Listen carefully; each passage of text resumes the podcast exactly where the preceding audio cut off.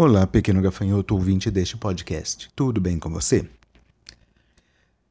Hoje, continuando a falar sobre o período Tudor na Inglaterra e continuando a falar sobre Henrique VIII, eu vou explicar o que foi o famoso ato de supremacia que Henrique VIII assinou em 1534. Uh, o contexto era o seguinte, né, que, que o levou a assinar este, esta lei. Ele estava casado com Catarina de Aragão, já haviam vários anos. Uh, Catarina tinha ficado grávida seis vezes, porém, das seis vezes que ela ficou grávida, cinco vezes as crianças nasceram, mas morreram, algumas até já nasceram mortas. E a única gravidez onde a criança nasceu e sobreviveu foi com uh, Mary, a princesa Mary ou Maria Tudor. Porém, havia algumas situações onde era muito difícil uma mulher chegar a ser a rainha, a ser a chefe de estado e de governo na Inglaterra. Então, dava-se preferência a um filho homem. Como Mar uh, Catarina de Aragão não havia dado um filho homem para Henrique, ele já estava um pouquinho chateado, nervoso e tudo mais. E nesse contexto todo aparece Ana Bolena.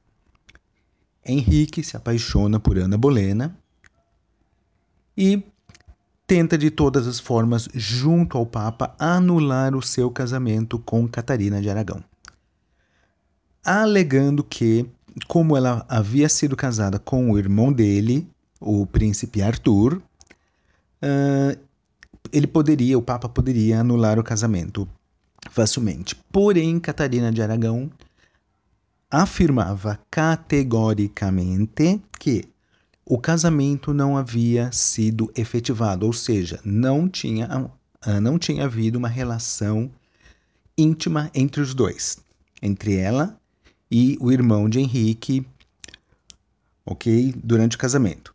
Então o Papa, uh, ouvindo ela, aceitando isso que ela disse, não anulou o casamento de Henrique com Catarina de Aragão. E isso durou um ou quase dois anos, ele tentando, tentando, e o Papa, não, não, você não pode casar com Ana Bolena, você é casado com Catarina de Aragão. E aproveitando, não é que ele gostou da ideia, mas aproveitando que havia acontecido a reforma protestante, ele usou disso como um pretexto para fazer o quê? Assinar o tal ato de supremacia, que dizia o quê? Ele se tornava o chefe supremo da Igreja da Inglaterra ou da Igreja Anglicana. Ou seja, ele quebrou a sua aliança com a Igreja Católica, com o Papa e criou a Igreja da Inglaterra, que na realidade era uma mistura de, do, do protestantismo com a religião católica. E ele falou: Eu sou o líder supremo e pronto. Como líder supremo, eu acabo com meu casamento com Catarina de Aragão e vou me casar com Ana Bolena. Foi o que ele fez em 1534. Ele assinou esse ato de supremacia, criou a Igreja Anglicana, ou Igreja da Inglaterra, se divorciou de Catarina de Aragão e casou com Ana Bolena. Então, este foi o ato de supremacia de Henrique VIII. Ele usou do pretexto da reforma protestante para quebrar a sua aliança, quebrar a sua dependência do Papa ou da Igreja Católica e criou a Igreja Anglicana. Uh, durante o restante da vida de, de Henrique VIII, ele mudou várias vezes os dogmas da Igreja Anglicana.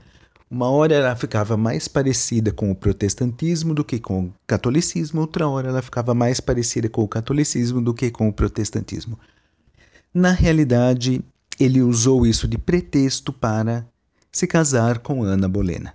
E depois ele teve mais, né, mais quatro esposas, porque morria, ou ele mandava uh, decapitar. Então, assim, dizem, né, dizem, alguns historiadores dizem que este ato de supremacia uh, foi assim o ápice do absolutismo na Inglaterra.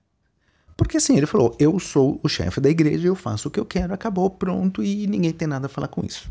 Né?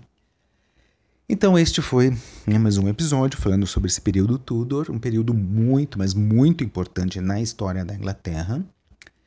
E hoje nós falamos sobre o ato de supremacia assinado por Henrique VIII em 1534. Muito obrigado e até o próximo episódio. Tchau, tchau.